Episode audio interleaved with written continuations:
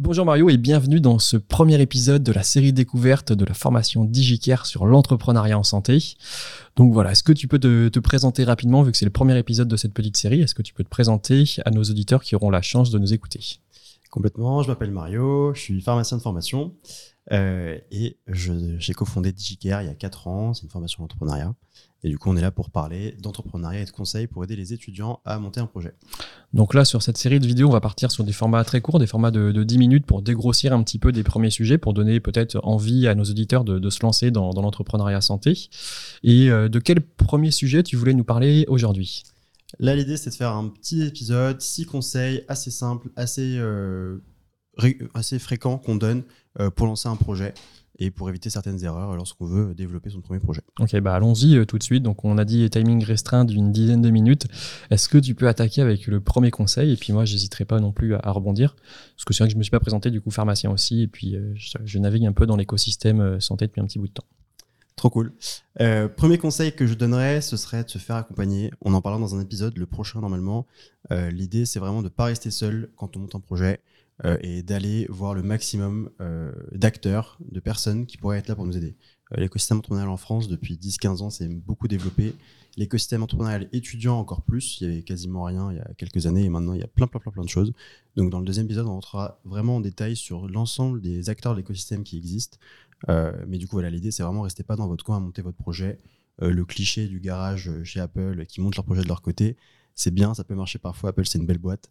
Euh, mais l'idée, c'est vraiment d'aller euh, rencontrer un maximum de gens pour vous aider à itérer et à avancer dans votre projet.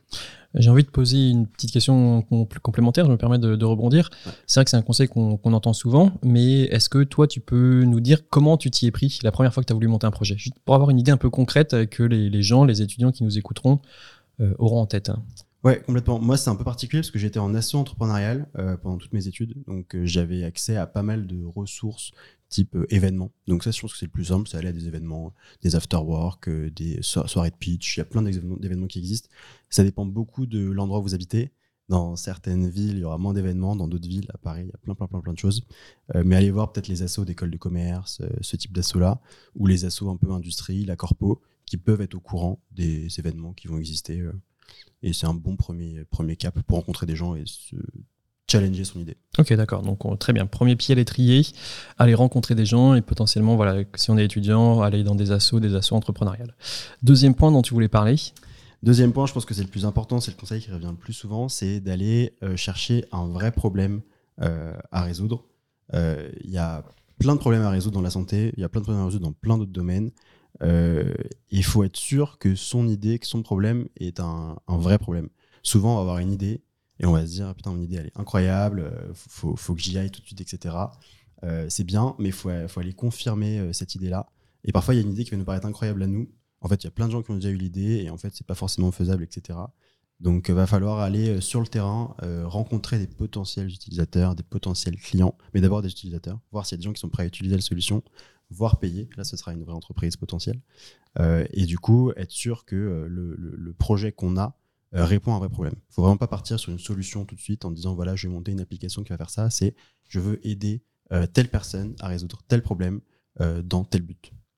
D'accord, ok, donc très clair. Donc du coup, essayer de, qualifier le, problème, pareil en allant, du coup, si on s'adresse, je sais pas, à des pharmaciens, des médecins, aller les voir en direct, leur demander, tu as tel problème, qu'est-ce que, est-ce que vraiment, c'est est-ce que c'est un vrai problème pour toi? Et ensuite euh, comment on pourrait potentiellement le résoudre. Exactement, pas forcément parler de solution tout de suite, vraiment dire est-ce que tu as vraiment ce problème-là? Moi, mon tout premier projet, c'était juste en fin de deuxième année, euh, je voyais que les pharma, euh, je bossais un peu en officine, et il y avait des patients qui revenaient pour leur dû, et ils revenaient du coup deux fois pour le même médicament. D'accord. Ils venaient la première fois, ils le commandaient, la deuxième fois, ils revenaient le chercher. Et ils faisaient la queue deux fois, etc. Machin, ils perdaient beaucoup de temps. Je me suis dit, bon, bah, je vais monter un petit logiciel de gestion de commandes et optimisation des stocks dans les pharma. et bah, du coup, là, l'idée, c'est d'aller voir tout de suite les pharmaciens d'officine, voir s'ils ont besoin là. Moi, j'ai passé trois mois de mon côté à essayer de me dire, je vais faire ça, ça, ça, etc. etc. Et, euh, et, en fait, euh, en allant voir les pharmacies d'officine, je me suis rendu compte qu'ils avaient déjà plein de logiciels, euh, plein de solutions, des agendas papier, plein de choses, etc. Et qu'il n'y avait pas forcément besoin de ce que je faisais. Après, il ne faut pas s'arrêter au premier retour. Mm. Il faut aussi croire en ses idées, il faut essayer d'aller à fond. Au pire, ça ne marchera pas. Mais moi, ce, premier projet, il n'a pas marché, mais j'en ai, beaucoup appris. Et ça donne un peu de légitimité aussi pour la suite, pour se dire, voilà, j'ai monté un premier projet, j'ai vu un peu globalement comment ça se passait. Euh, je ferai mieux la prochaine fois et je ferai même beaucoup mieux parce que j'ai déjà cette première expérience. C'est vrai que je, rajoute, rajoute quelque chose, c'est souvent quand on, quand on commence, vu qu'on n'a pas une vue d'ensemble de l'écosystème, on peut avoir des idées euh, très simples, alors que voilà, ça a peut-être été déjà développé, mais voilà, faut quand même y aller pour mettre le pire premier pied à l'étrier et ensuite après développer des idées plus complexes quand on, quand on découvre l'écosystème plus en longueur. Complètement. Troisième point, du coup bah, Ça me fait rebondir sur le troisième point, qui était le quatrième, mais du coup, on va, on va le changer de place.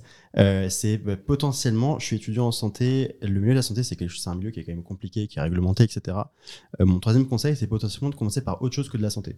Euh, si vous avez une passion, si vous avez des qualifications dans un autre domaine, ça peut être la poterie, ça peut être je ne sais quoi, allez-y, foncez. Et euh, ça sera, enfin, l'entrepreneuriat, c'est 90% du temps la même chose. Il y a quelques enjeux en santé, mais globalement, c'est toujours la même chose. Donc, si votre rêve, c'est monter une boîte en santé, que là, tout vous n'avez pas d'idée, euh, foncez faire un autre projet. Euh, ça peut être une asso, ça peut être faire du freelance, donc être indépendant pour des boîtes. Et moi, j'ai fait ça assez tôt. Et il y a plein de, plein, plein de boîtes, plein de startups qui cherchent des étudiants pour faire, pour faire des choses. Euh, et voilà. Et ça peut être aussi voilà, juste monter une asso, travailler dans une asso entrepreneuriale, monter une asso entrepreneuriale, monter une autre type d'asso, une ONG. Il y a plein, plein, plein de projets. Autre que la santé, ça peut être une entreprise aussi. Euh, vous avez des parents ou de la famille qui fait ça ou ça, de l'hôtellerie, de la restauration, je ne sais, je ne sais quoi. Ça vous apprendra aussi énormément euh, et si vous avez l'occasion de le faire pendant vos études, euh, ça sera un coup de boost énorme pour apprendre plein, plein, plein de choses. Oui, clairement, ça c'est ça c'est l'un des plus gros regrets des entrepreneurs que tu peux croiser qui ont 30, euh, 35 ans, qui qui ont ce regret de ne pas avoir commencé pendant leurs études. Je l'ai un petit peu, je l'ai fait juste sur la fin d'études, mais donc voilà, commencer le plus tôt possible dans tous les cas, et comme tu dis par par n'importe quelle part d'entrée, et après quitte à revenir sur la santé après quoi. Ouais, il y, a rien qui vous fera sortir du, du, temps que vous êtes pharmacien, médecin ou autre, il y a rien qui vous fera sortir trop de la santé. Faut jamais avoir peur de se dire ça va me bloquer pour plus tard, etc. Faites les choses maintenant et, vous verrez bien par la suite. Euh. Ok, encore un autre point Il en reste combien encore? Oh, Deux ou trois, je pense. pas deux ou trois. Euh, prochain point qui est pareil, super important et qu'on donne souvent, euh, je vais essayer d'expliquer un petit peu, c'est il faut aller prototyper, tester sa solution au plus vite. Donc une fois que vous avez trouvé votre problème, que vous avez essayé et pu confirmer un peu le problème, l'idée ça va, aller le ça va être d'aller pardon, le prototyper, donc le tester donc via un prototype ou via d'autres manières. Il y a plein de manières de tester des solutions.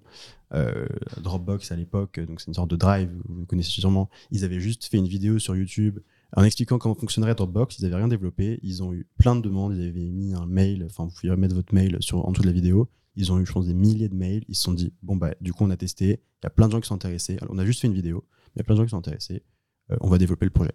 Euh, aujourd'hui, il y a donc pour développer un projet, s'il y a besoin, si c'est un projet web, mobile, etc., il y a plein de solutions de no-code euh, qui existent, donc vous vous renseignerez. Il y a plein, plein de choses qu'on peut faire sans développeur. Donc vous êtes, même si vous êtes dans la santé et que vous n'êtes pas un G, il y a plein de choses que vous pouvez faire seul pour tester une solution, prototyper euh, et aller voir si ça peut potentiellement marcher. Vous pouvez coder des, applications mobiles et des sites web euh, quasi sans compétences en quelques heures de formation. donc ce point-là, il est assez important. Faut pas aller. Moi, mon premier projet, j'ai appelé un peu mon réseau, machin et tout. Je suis allé voir un dev qui m'a fait un devis à 15 000 balles pour faire un premier prototype, machin et tout, sur une idée qui était même pas validée. Euh, et moi, j'étais dit, bon, bah, je vais mettre mes économies dans ce truc-là et on verra si ça marche et je vais être riche plus tard et puis ça sera trop bien, quoi. Et en fait, euh, au bout de, quelques milliers d'euros dépensés, je me suis dit, bon, on va arrêter là. Euh, c'est pas le bon. Il n'y avait, pas encore trop de no-code à l'époque, mais c'est pas la bonne manière de faire, quoi. Donc, vraiment, aller tester la solution le plus vite en dépensant le moins d'argent possible, ce qu'il y a vraiment moyen de faire avec très peu d'argent. Et, du coup, aller voir si votre solution est utilisable et utile et récupérer un maximum de retours d'utilisateurs pour l'améliorer et développer un vrai prototype. Et ça peut, on peut rebondir aussi sur le point que tu disais tout à l'heure, c'est que finalement aussi une, des premiers, l'un des premiers pieds à l'étrier dans, l'entrepreneuriat, ça peut être euh, tout simplement du service aussi. Vendre du service, là, ça nécessite euh, rien du tout de, de, de, de, concret, hormis euh, ce que tu as dans ta tête et ta capacité de synthèse. Ouais, et donc ça permet de rebondir sur le fait qu'en santé aussi, si vous voulez prototyper, vous allez avoir plein de contraintes, type données de santé, etc. etc. Euh, quand vous allez prototyper, vous allez tester peut-être sur 4, 5 personnes, 10 max. Essayez de ne pas vous prendre la tête sur des contraintes réglementaires. Je ne vous dis pas d'être hors la loi, mais euh, vous dites pas, ah, en fait, il y a les données de santé, il y a le RGPD, il y a machin, je ne vais pas pouvoir le faire, il va falloir que je développe une app incroyable, etc. Enfin, en général, personne ne viendra contrôler. Et sur 5-6 personnes, en fait, euh, si vous faites attention sur les données patients, etc., il n'y a pas grand, pas grand risque. Donc, vous vous focalisez pas sur les risques. Vraiment, dites-vous, je prototype, je teste, je fais au mieux pour que ce soit réglo mais euh, vous focalisez pas sur les, contraintes euh, tout de suite. Oui, c'est vrai que c'est un point intéressant, c'est que bon, faut faire attention, mais au début, on peut pas se permettre de répondre à toutes les, contraintes réglementaires parce que ça coûte des, centaines de milliers d'euros. Donc aucune boîte ne peut le faire dès le début. Ouais. Donc on vous le dira forcément en, sur un plateau télé, mais en off, bon, dans, dans les faits. Mais il faut quand même rester réglo, faut bien Ouais, préciser quand même. Il y a des boîtes de 30, 40 personnes que je connais bien qui ne respectent pas toutes les règles parce qu'en Ouais. fait, c'est compliqué de respecter, de Toutes les- toutes les règles et on fait au mieux. En fait, Et l'idée, c'est de dire j'ai fait au mieux et puis, euh, et puis voilà. Ok. Encore des, un- des petits points? Euh, ouais, ben, ça rejoint un petit peu ça, c'est de pas se focaliser sur les, les risques et les problèmes, c'est sur tout ce qui est administratif. Euh, quand vous allez vouloir monter un projet, il va falloir monter une société, ouvrir un compte en banque, faire plein de démarches administratives. Euh, globalement, on s'en fiche au début. Vous allez avoir besoin d'une société quand vous allez devoir facturer de l'argent à un client. Si vous êtes très fort, ça va arriver très vite, mais en général, ça va prendre un peu de temps. Euh, quand ça arrivera, euh, vous pourrez ouvrir une société. Le truc le plus simple, sinon, c'est ouvrir un statut de micro-entrepreneur. Donc sur le site de l'URSSAF, c'est gratuit, ça prend 24 heures. Et vous allez payer de- des cotisations que quand vous allez facturer de l'argent. Donc au final, euh, c'est gratuit, ça vous coûte pas d'argent si vous faites pas d'argent. Et vous focalisez pas sur je dois créer une société, je dois déposer des statuts, ça coûte 400-500 euros, je dois ouvrir un compte en banque, etc. Euh, tout ça, ça viendra pareil plus tard quand vous aurez bien développé la solution. Et, Oui, ça c'est un petit. euh, je pourrais même rajouter dessus, c'est un peu un conseil euh, global, c'est que ne pas aller se casser la tête avec ce qui n'est pas indispensable tout de suite maintenant. En fait, euh, c'est qu'on, dans tous les cas, on apprend mieux quand on est confronté au problème en direct. Donc ça sert à rien d'aller anti- anticiper des choses qui, qui, qui n'ont pas lieu tout de suite. C'est ça. Le- le- votre priorité, c'est parler à des clients, comprendre vos clients et voir si ce que vous faites correspond à ce qu'ils veulent, est-ce qu'ils sont prêts à l'utiliser et surtout s'ils sont prêts à payer pour? D'accord. C'est la prio une de vous, de votre, de votre projet. Quoi. Et le conseil ultime, est-ce qu'il en reste un? Conseil ultime, euh, on en a parlé un petit peu au début, c'est euh, cliché euh, quand vous allez monter un projet, potentiellement le premier, c'est j'ai peur qu'on vole mon idée, donc euh, je vais pas en parler. Et donc du coup, pareil, allez en parler. Euh, N'ayez pas peur de la concurrence. S'il y en a, c'est qu'il y a un marché, donc c'est qu'il y a des besoins et que vous pouvez faire mieux que la concurrence. Donc allez voir ce que fait la concurrence, regardez les problèmes de la concurrence et faites mieux qu'elle. Et voilà, juste euh, parce que moi, c'est ce qui m'arrive aussi, c'est que je voulais pas du tout en parler. J'avais peur que tous les pharma, que tout le monde veuille voler mon idée. Et au final, bah, en, en- parlant, on m'a donné plein de conseils, me rediriger vers des gens, euh, me trouver potentiellement des gens qui seraient intéressés pour en discuter avec moi. Et du coup, ça a fait accélérer le projet euh, trois fois plus vite. Eh ben merci, euh, merci Mario pour ce premier petit épisode euh, qui décortiquait les conseils pour se lancer dans l'entrepreneuriat. Et on se rejoint dans l'épisode suivant. Merci à toi.